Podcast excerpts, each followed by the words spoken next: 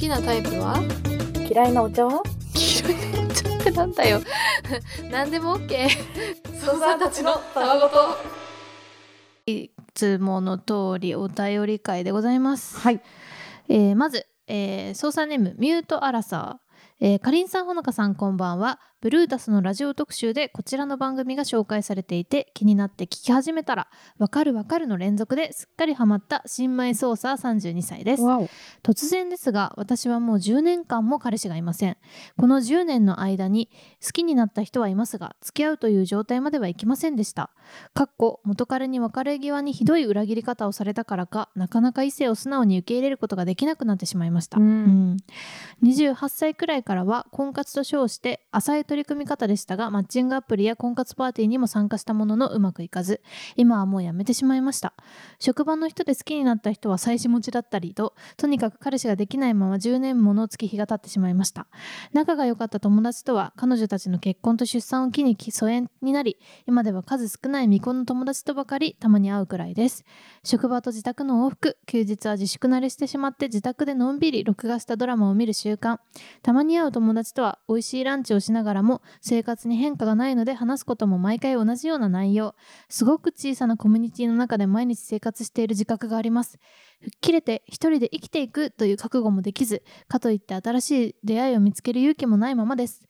かりんさんほのかさんは新しい出会いはどんな場面で起こりますか、うん。恋愛関係なく人生に深く関わってくる人との出会いってどんなシチュエーションで生まれるものなのでしょうか？ツイッターとか見るよねやっぱりね。ツイッターとか見ますよねやっぱりそのペアーズのさ文言とかでもいろいろ感じるテキストで感じるものとかもあると思うんだけどああそうね。うん。何なんだろうね。あの点の一つ点の使い方一つとかでもさすっごいわかんだよ。何かがこう感じられるあそう。合うか合わないかっていうかさ。とそう、えー私も今そのマッチングアプリうん。やってましてで あのこの前ツイッターに書いたら若干バズったんだけど、うん。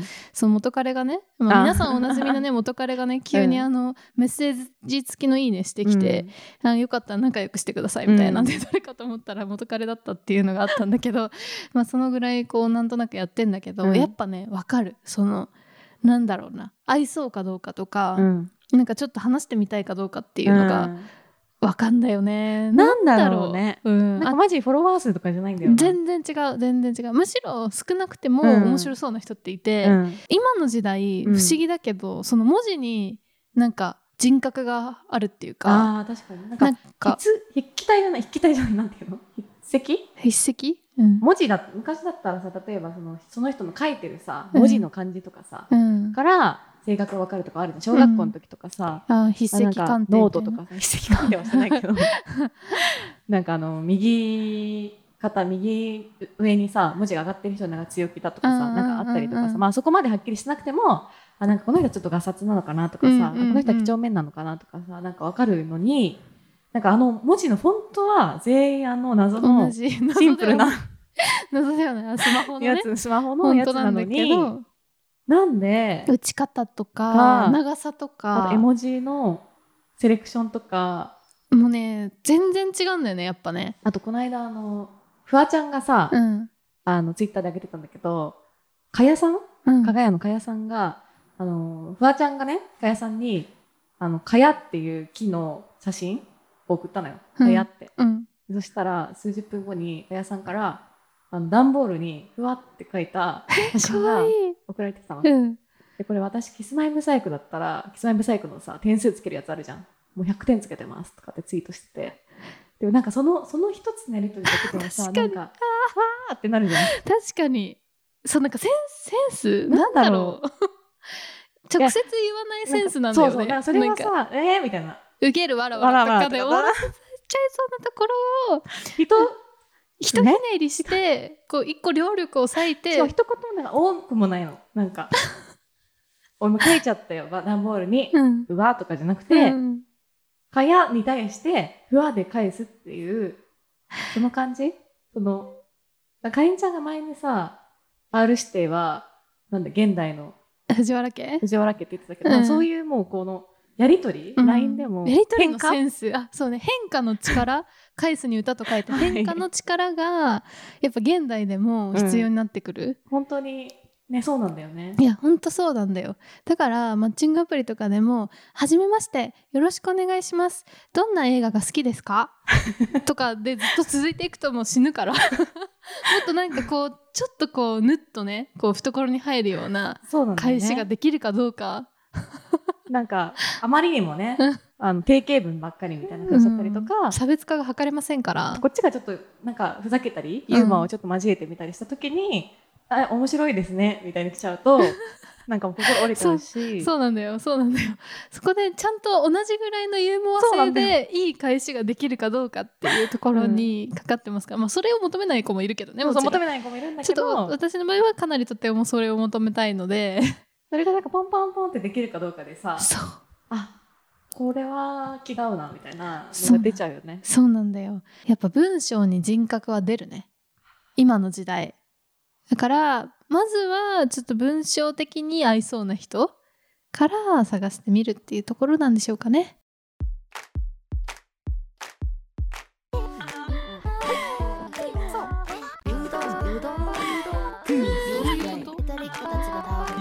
好きだよ疲れた いや別大好き。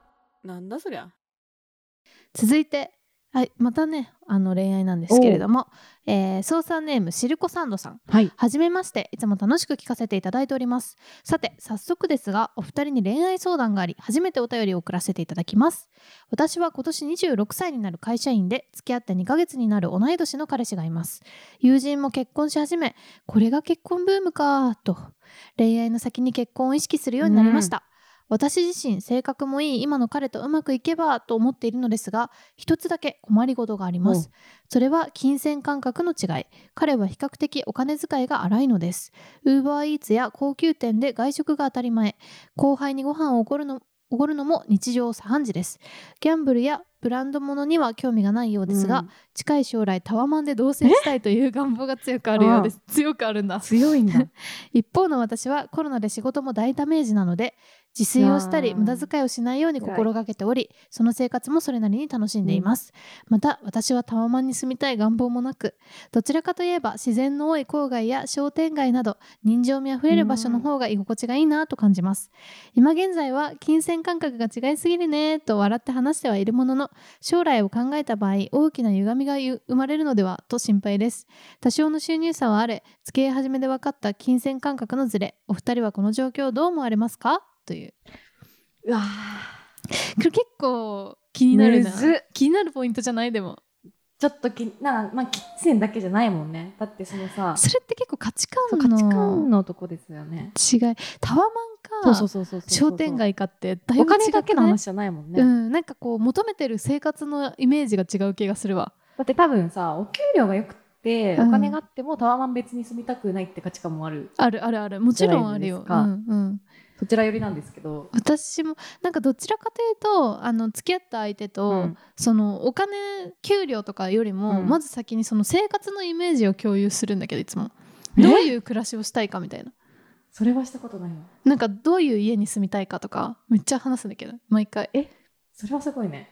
うん、だからタワマンって言われたら私多分無理だってなっちゃう。タワマンに住みたくないんだもんだって。なんか今の時点で、うん。そのタワマンかその商店街かっていうぐらいの差なら、うん。いいんだけどもっと深掘りしていくとなんかもっと価値観の違いが見えちゃうんじゃないかっていううん。心配が、結構イライラしちゃいそうじゃない？例えばさ、なんか今日お昼食べようよとかって言ってさ、うん。で彼氏は今日もウーバーイーツでいいじゃんとか言ってさ、でもウーバーも結構するからさ、うん、2人で1000円とか2000円とか高い。よ、そんなのにこう使う使いたくないよとか、でもいいじゃん使えばみたいになってさ、うん。とかね。まああとはその逆に言うとその今そういうなんて言うんだろうな。えっ、とまあおお互い付き合ってるけど一人暮らしみたいな状態で付き合ってるからそのお金の使い方なだけであって例えばそれが家族になって子供が生まれてこのぐらいのお金を月に使おうみたいな感じに決まっていけば節約したりとか、うんできるようなタイプの人ならいいなとは思うんだけどね。確かにね。一人暮らしだから UberEats をガンガン使ってるとかなら全然いいんだけど。理由は確かにそうただまあちょっと一個ネックなのはその将来タワマンに住みたいっていうところだね その今後も続けていきたいのかなそういう姿勢をっていう気持ちをちょっと感じざるを得ないからそこだけちょっと一個ネックなんだよね。タワマンっていう響きが結構ねなんかどういう背景でタワマンなのかっていうのが気になるよね。うん。まあどっちかが合わせるしかないんだろうね。だからもしそうだ今後付ねき合っていくとしたら。間はなんないの？この間は。間はもうなんか普通の人になっちゃうでしょ。なんか なんか中途半端な。超なんか10階建てぐらいのマンションの7階に住んでる人みたいになるよ。間は。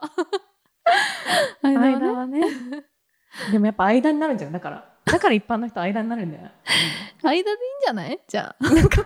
どっちのたすどっちの願望も達成されないけど。タワマンへの強い気持ちが どのぐらいあるのか気になるよね。まあなんか10階建てぐらいでいいっていう気持ちだそうだからタワマン私タワマンっていうのがさあんまり何か分かってないんだよね。まだになんかえ六本木とかにあるさうん。タワーみたいなやつでしょ？タワーマンションってことだよ。タワーマンションのことなんだ高いマンションね背の高い。でもタワマンで住みたいって言ってる人本当にそれをイメージしてんのかな？えそうでしょ。そうなんだけど、うん。でも高いところに住めればいいって本当にそういうシンプルな理由でタワマンって言ってる可能性もあるかなと思って。え多分憧れてる人はあのほらガラス張りでうん。夜景とかがバーンって一望できるところでなんかなるほこど。うそうあの虫とかも来ないわけ高いから。らで別に窓もカーテンとかもあのつけなくたって見えない。見えないわけ外から。だからそこでこうもう自由な感じで暮らしたいわけよ。ど私タワマンというものを知らずにでもタワマン知らないっていう生活できんの？逆に。いやタワマンでの生活をしたことがないから。タワマンの概念を知らないのやばいよ、ね。概念は知ってるもん概念は知っみんなてるんだけど大体ね、うん。でもなんかタワマンという環境のどれぐらいいいのか快適なのかっていうのはやっぱちょっと知らないからちょっとね。まあでも快適だと思うよ。だってさ床暖とかもついててその家具とかもさ全部オール電化みたいな感じででそのたマンションの中になんかジムとかジムとかプールとかあってみたいな環境だから。あいいね。便利だよ。便利ではあるよ。間違いなく。私やっぱ一軒家に暮らすよりも掃除も楽だよね、その1階しかないからフロアが、ちょっとかいろいろ便利なところはあんのよ。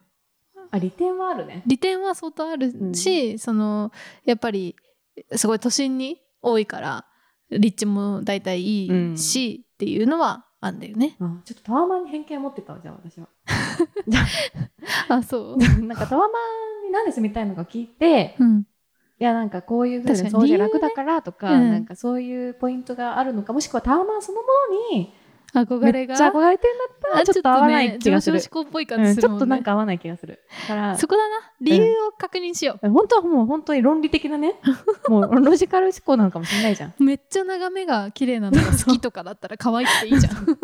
だったらなんか一軒家の海が見える部屋でもいいよみたいなね、うん。ことかもしれないし確か聞いてみていただいて、に。聞いてみてください。うん。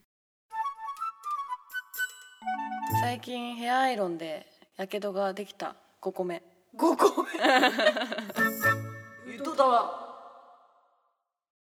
操作ネームおかずクレープはツナさん。はい。えーお話好きなお客さんに「おにぎりの具何が好き?」と聞かれとっさに「鮭ですかね?」と言ってしまいました。不本意でした本当はツナが一番好きだしなんなら人生ベストおにぎりの具は沖縄で食べたポーク卵おにぎりです。でもかなり年齢が上のお金持ちの上品なお客さんにだったからかかっこだったからかというかおそらく100%それが理由です。ツナうーんなんか違うな。ポーク卵そんな変化球いらなそうだな。など瞬時に考え弾き出した答えが無難な鮭でした、話もそんなに盛り上がらないし鮭にも失礼だし、うん。反省を生かしたくもう一度聞いてくれ私におにぎりの具をと常に構えているのにそういう時に限ってそんな質問は来ないものですね。お二人はとっさに不本意な返答をしてしまうことはありますか？そしてリベンジできたことはありますか？それでは。めっちゃ好きだなわかる？めっちゃわかるわこれ。えてかさおにぎりの具何が好きってさうん。お客さんに聞かれるのめっちゃどういうシチュエーションなんか気になるなんかめっちゃ仲いいお客さんすぎない？でもおにぎりの具ってさちょっと見え張ってさうん。昆布昆布かさ鮭って言っちゃうよね。全然意味がわかんない。えちょっと見え張っちゃう？なんか。見え何の見えなのこれ？えなんかスタンダードなものが好きなのかっこいいなっていうあれあんの私もなんかそのシンプルなものが好きなうん。人がかっこいいっていう思いがあって、うん。でも本当はチャーハンとか好きなの。でもなんかャーハンとか言うの本当に恥ずかしいから言えない。確かおにぎりでチャーハンちょっと意味がわかんない。ツナも好きだよ。私うんツナもすごい好きなんだけど、ツナとかチャーハンとかちょっと言えないから。いやいいだろ言ってなんかダサいかなって思っちゃって。昆布とか具でうん、カテゴライズされる可能性があるっていうことはちょっと意識してなかった？わうん、えでもない。まあ本当に一番好きなのはイクラと明太子なんだけど私は。何なんだよ。じゃあいいじゃん。いくらで明太子でもなんか全然いいじゃん。魚卵好きなのもどうなんてなんかなんない。ちょっと こいつ魚卵好きなんてなる。めちゃめちゃ明太子好きって言ってるだけど うん魚卵っていう見え方されてると思うときついわ。え気にしたことない？そこ。うん全くないね。マジか。あでもコンビニでめちゃめちゃネギトロ巻きうん。買いたいのに見え張って買わなくなっちゃう時あ。やっぱ見え張るよね。何の見えなんだろうね。なんかなんかさちょっと。あの細巻きみたいなやつあるじゃん、うん。あれめっちゃ食べたいんだけどいつもなんかちょっとキモいかなって思って買えない、まあ確かにあのみんながおにぎりとかを買ってる中で、あのネギトロ巻きのあの結構平ためのねお量の多めのやつを買ったらちょっと強めなんだよね。納豆巻きとかも大好きなんだけど。あ匂いがね。匂いがね。私たまに本当にこれもめっちゃダサいと思われるかもしれないけど、うん。オムライスのおにぎり食べたくなる時あるの、うん。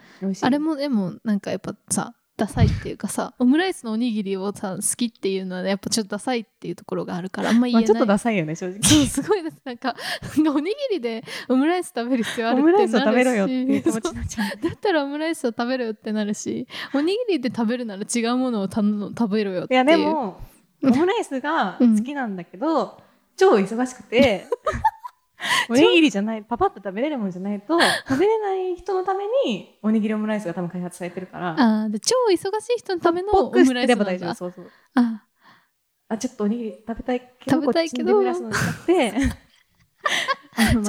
そうだね。チャーハンも忙しい人のためのチャーハン。あのその横のお弁当コーナーでうん。おにぎりとか、あじゃあオムライスとかチャーハンを買うほどの余裕はないんだけどおにぎりとしてはちょっと食べたいかなぐらいの ちゃんと理由があるのよ理由がね。あれで売られてるのは。あとなんか最近そのなんか天むすみたいなやつあんじゃん。あるある。あるなんかこうちょっとしっかりめのさあのなんかおにぎりみたいな、うん。あれはどうですか？あでもなんかさ買っちゃうよね。なんか包装がめっちゃ豪華なやつでしょ？そうそう。あれなんか手はでもまんま作りと買っちゃう。製みたいなの書いてあったりすまんるやつ。まと買っちゃう。でもなんかさ悪魔のあーあった。悪魔のおにぎりみたいなやつ。おにぎりはなんか買おうとしたんだけど試したくてでもなんか逆にもう本当にこれ恥ずかしいんだけどうん。なんかあ悪魔のおにぎりのブームに乗っかろうとしてんなっていう自分の気持ちになっちゃ邪ってマジか。明太子買っちゃったりとあか。あそうなんだようねん難しいね。なんかそうなんだよ本当にね何なんだろうねあのあの煮卵が入ってるやつも毎回ちょっと買ってみたいなって思うんだけど 煮卵が入ってるおにぎりく食べるのかってこうちょっと一瞬間よぎるとそれはちょっと一旦やめとくかってなっちゃうんだよね。あとさなんか白いおむすびもめっちゃ好きなの。うん、純粋な、うん。白おむすびとあセブンとかのさセブンプレミアムみたいな感じでパックになってる、なんかおかずみたいなやつを、うん、セットで食べる。のが個人的に一番最高なんだけど いいじゃんそれで。なんかランチとかでうん。わざわざなんか白むすびとそれを堪能してるのがなんかちょっと恥ずかしいっていうか なんか堪能してんなっていう。何なんだおにぎりに恥じらいがあんのかな？なんだろうね。だからやっぱベーシックは残るよ生き残るのかな、確かにね。パンもさない？菓子パンもさ、うん。なんかジャンボジャンボフランクフルトパンみたいなやつはさ やっぱさ手を伸ばしにくいのよ。ね、ブチューンがさやってるさ、うん。ジョブチューンっていう番組があるんだけどさ、うん。それでよくあのコンビニのスイーツとかをあのプロのスイ料理人とかが戦食べうやてつね。戦うやつ、うん。点数つけて、うん。これは美味しいこれはちょっといまいちですとかつけるやつがあるの、うん、であれで話題になると確実に次の日にめちゃめちゃ大きくその展示されちゃうコンビニの中で。であれを押されちゃうとちょっと逆に食べ買いにくくなっちゃう。マジ逆張りの人すぎて。こうやってね世の中ね天の弱な人がいるんですよ。まあでも少数だと思う。そんなになんかみんなそこまで気にしてないと思うからそもそも。え嘘。でもやっぱ恥じらいはあるよやっぱ何を。なんかやっぱあるかな。そう思うとちょっと安心するけど。恥じらいあるでしょ。だって今セブンでカレーパンこの間カレンちゃんすごいなと思ったのは、うんカレーパンをすごい勢いでマーケティングしてて、うん。もう店内にカレーパン焼きたてカレーパン焼きたてってなんか洗脳されてて、うん。肩それでカレーパン 私。あ純粋でいい子だなって思ってえ私あれは一個あんのは多分コンビニのノルマとしてカレーパン売り切らないといけないっていうノルマもあるんだろうなって思った時に、まあ、普通にお腹空いてるしだったら他のパンをわざわざ買うよりカレーパンを買ってあげた方が店員さんのためにもなるかなって思って買った あったかいしね今セブンイレブンも店員さんの気持ちに立ったんですそうやっぱノルマがきっとあるはずだから。絶対あるよねあれそうあれは。あんなに押すわけないもんね。なんであの壁一面にカレーパンカレーパンカレーパンカレーパン。カレーパンってたからそんなに売りたいんだなと思って。人のねなんかためになるんだったらみたいなとこは一個まあそんなこだわりがない場合ね。そのどうしても食べたいものがない場合は、うん。じゃあその押しそんな押されてんなら食べようかなって。食べてみようかなっていうね、うんマジそんなこと考えずに食べたいもの食べるよって話なんだけどね。だから次の到達ポイントはそこだよね。うん。ちょっと今まだ何も気にせずね。まだ青い。まだ青いよ。私もやっぱ煮卵のおにぎりが気にせず手を伸ばせるように なりたいです。卵のおにぎり全然いいでしょ。いやでもなんかちょっとさ食べにくそうだなとかもあんのよ。ああまあね、そういうのも含めてちょっとこう敬遠してしまう。確かになんか角煮が入ってるやつとかめっちゃ食べたいけど。食べにくそうだよね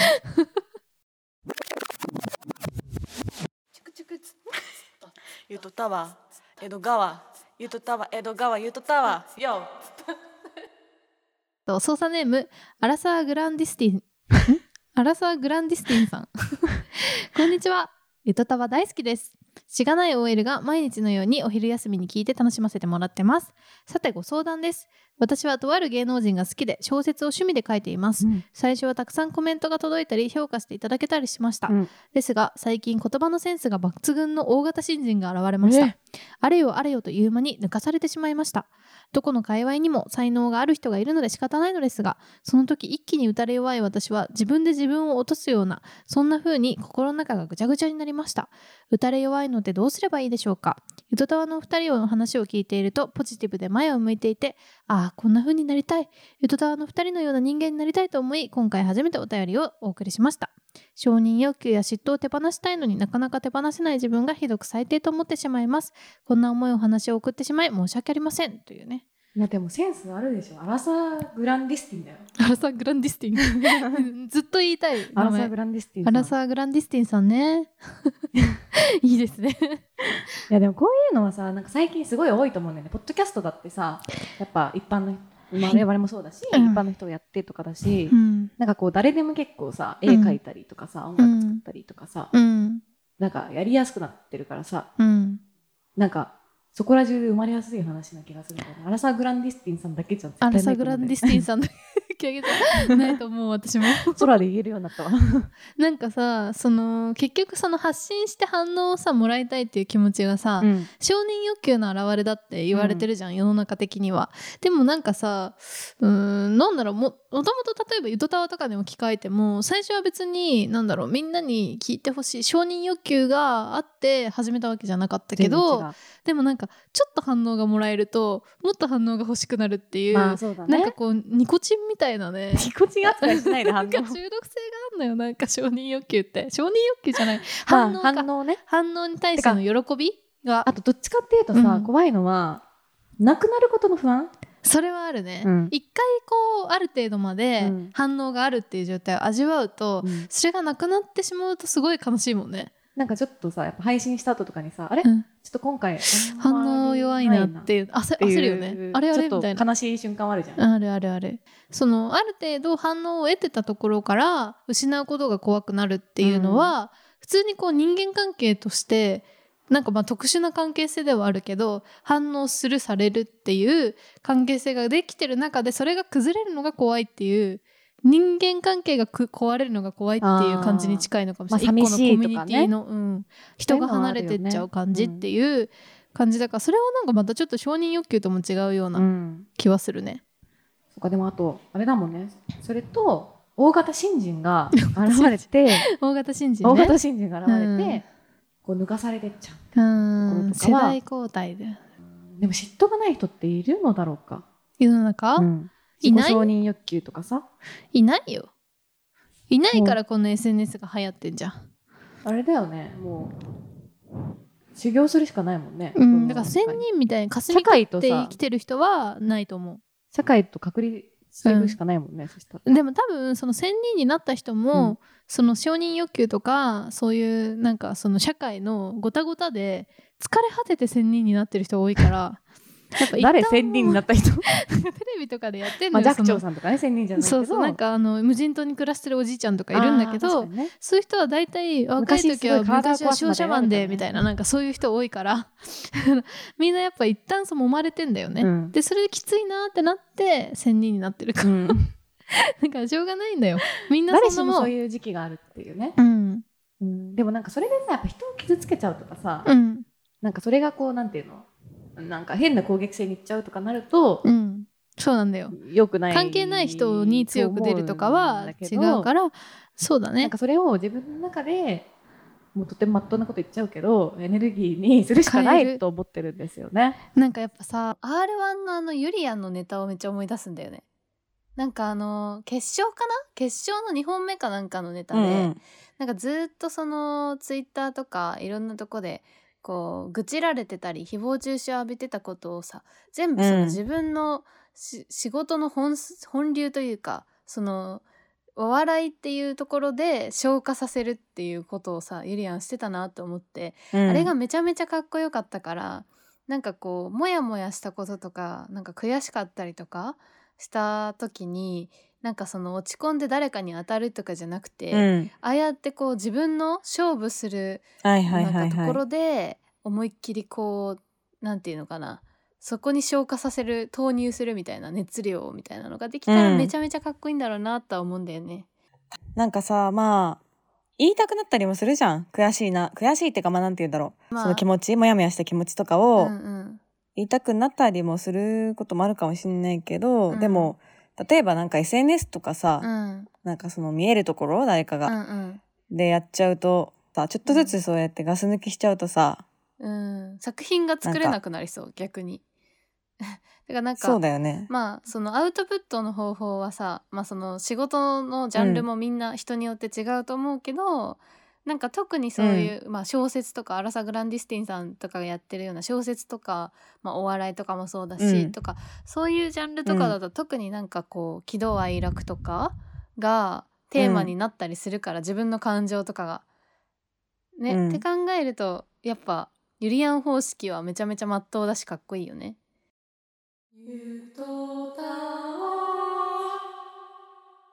かりんちゃんほのかちゃんこんにちは小学5年生のあんころもちです。今回は悩みがあってお便りしました。学校に行くとき、近所の人におはようございます行ってきますといつも挨拶しています。朝の挨拶は元気に丁寧にしています、ただ帰りが問題です。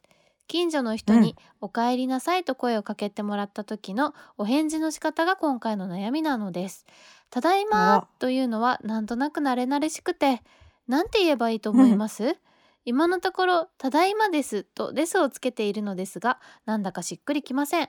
お帰りなさいに対するお返事の仕方をぜひ教えてほしいです、あんころもちでした。という。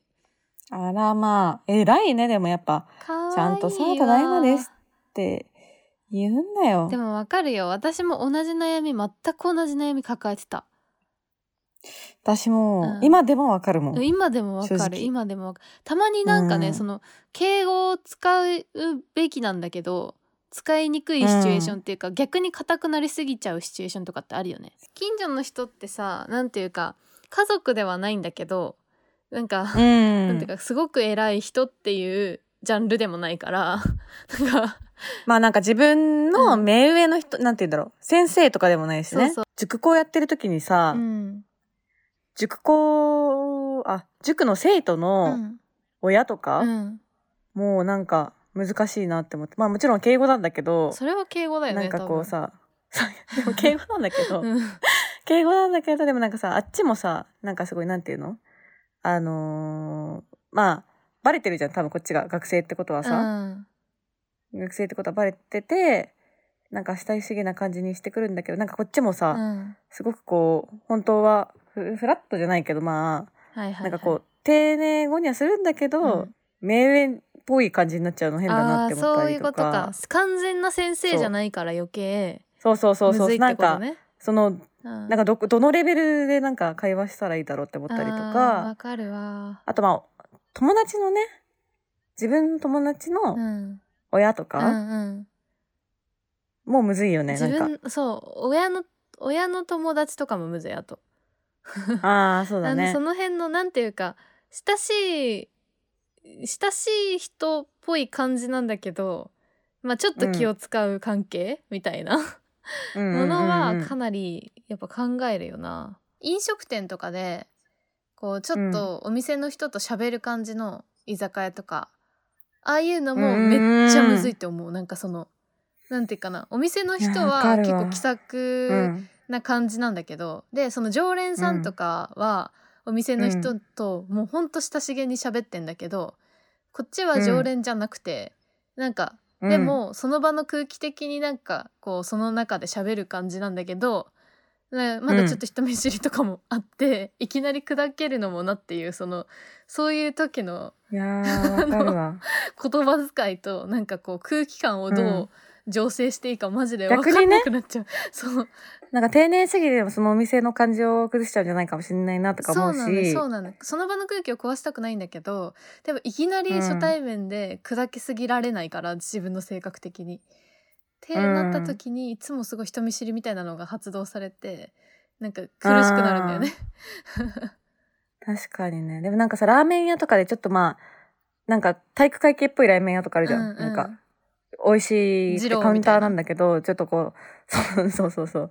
でなんか「あいすあいしました」みたいなやつとかさ、もうなんかちょっと合わせちゃうよね。なんか「ああいしました」みたいな そういう。わかる。じゃあ明るく言った方がいいのかなみたいな。そのお店によってね、うん。あとそのうん。結構町のおばあさんとかがやって、おばあちゃんとかがやってるようなさあのお店とかだったら「あどうもこんにちは」うん。みたいな言言ってみちゃったりとかしてさなんか普段コンビニとかじゃ絶対やらない挨拶をするっていうなんか、うん。あの辺なんかやっぱ臨機応変にどうにか対応しようとしてる自分の性格が出んだよなって思うんだよな。まあなんか共鳴しちゃうよね。そのお店とか相手の雰囲気空によって。気感をねちょっと見てね。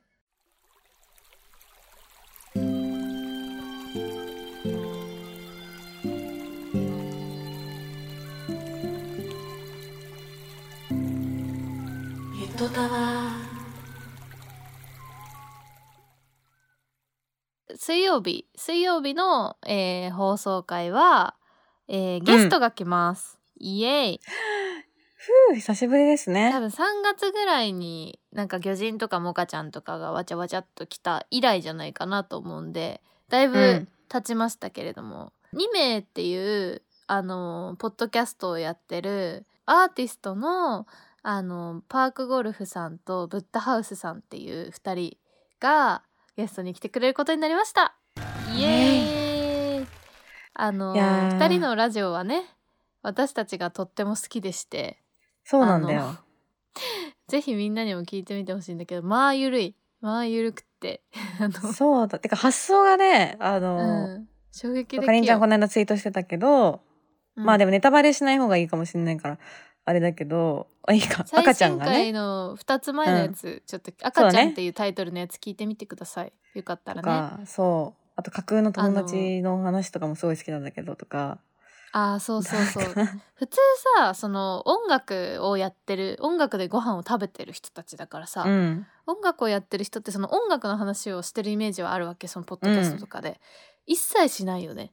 でなんか かかといって他のカルチャーの話もしてなくて、ただただなんかその本当に喋ることを楽しんでる感じしてくれてる。そう。それがすごい好きであの今回ゲストで出てもらった時もまあ本当にその2名の感じをゆとたわでやりたいなっていうのですんごいゆるい会話を繰り広げてます。2回撮ったじゃん。そのこっち側の出てもらうやつと、うんうん。あの2名にも出させてもらう側で撮ったんだけど、うんなんかそれぞれ撮ったのが1時間ぐらいずつだったけどそれ以外に5時間ぐらい喋ってたよね。いやでもなんか数えたの何時間喋ってたかその、うん。マジで10時間ぐらい喋ってるよ。あの5時間とかのレベルじゃなかった。普通に 10, あれ？え10時間。あその後も喋ってたからか。えそう。マジでずっと座ってる状態で水を飲みながら10時間喋ったんだ。でもなんかさ撮るってなるとさ、なんか中で「うんってなっちゃってさ、ちょっと反省してるわ本当に。そうなんか撮ってない時の方が多分ゆとたわ史上一番ゆるいゲスト会ゲストっぽくないゲスト会だとは思います。ああそうだね。ゲスト会の中では、なんか本当にただ仕上がってると思う。普通に雑談してるだけな 雑談でもないかもしれないけどそうだので喋っね、ているっていう状態ですね。はい、うん、ぜひはい、聞いてみてください。ということで、えー、ツイッターは「アットマークゆとたわ」でやっておりますので「ハッシュタグゆとたわ」でどんどんつぶやいてくださいはい。あとはメールも募集しておりまして、ゆとたわ .gmail.com、yutotawa アットマーク gmail.com、もしくはメ概要欄にあるメールフォームから送ってください。はいということでそれではこんばんはこんばんは。おおやすみなさい。